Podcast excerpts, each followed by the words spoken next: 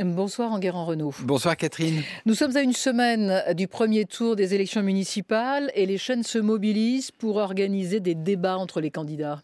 LCI a ouvert le bal dans un premier débat réunissant les sept candidats du premier tour des municipales à Paris mercredi soir dans un décor sobre.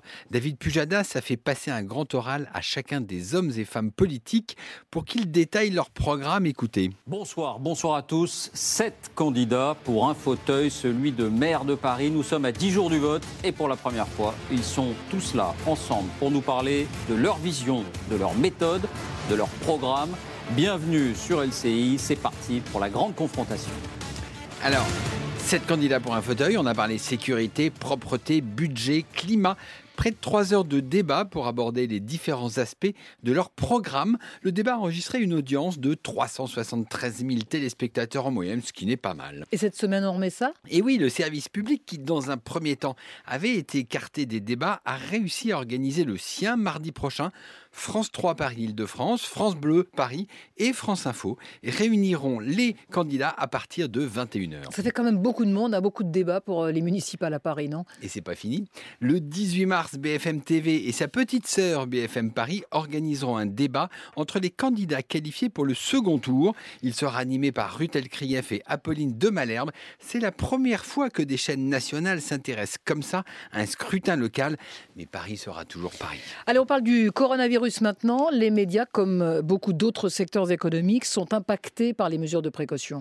À mesure que l'épidémie s'étend en France, les médias commencent à trinquer. Ceux dépendant de la publicité, comme la presse, ont été touchés en premier. Les annonceurs du luxe, de l'automobile, très affectés par le ralentissement des ventes, ont réduit leur budget publicitaire. Le cinéma trinque aussi. La sortie du nouveau James Bond au titre évocateur Mourir peut attendre est repoussée à novembre 2020 pour les TF1, M6, France 2 et même C8. Le problème est de savoir comment gérer les émissions en public. Certaines chaînes remplacent le public par des employés maison et d'autres, comme France Télévisions, ont suspendu le tournage du divertissement Interville dont la diffusion devait intervenir cet été. Bon, mais malgré l'épidémie, certains groupes tirent leur épingle du jeu quand même.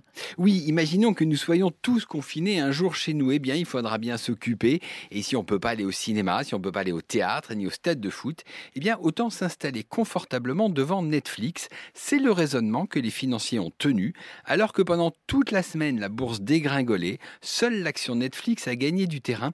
C'est devenu une valeur refuge. Autre chose, en guérant, la loi audiovisuelle a été examiné euh, toute la semaine en commission et le débat à l'Assemblée est prévu le 30 mars. La loi audiovisuelle a eu chaud. Elle a été sauvée par le 49.3 dégainé par Édouard Philippe sur la loi sur les retraites. À partir du 30 mars, l'ambiance dans l'hémicycle devrait être plus consensuelle.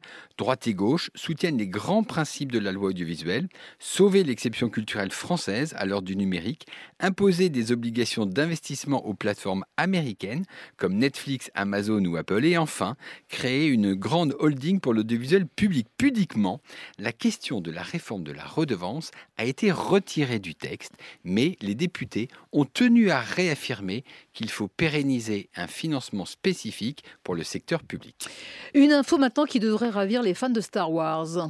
Et oui, pour célébrer l'arrivée de la plateforme Disney Plus en France le 24 mars prochain, le groupe américain s'allie avec Canal Plus, son partenaire historique. Ce soir-là, le premier épisode de la série The Mandalorian, issu de l'univers Star Wars, sera diffusé gratuitement sur Canal. Les Français feront enfin connaissance avec Baby Yoda, la coqueluche choupinette de la série. Ce coup marketing annonce une coopération plus large entre Disney et Canal.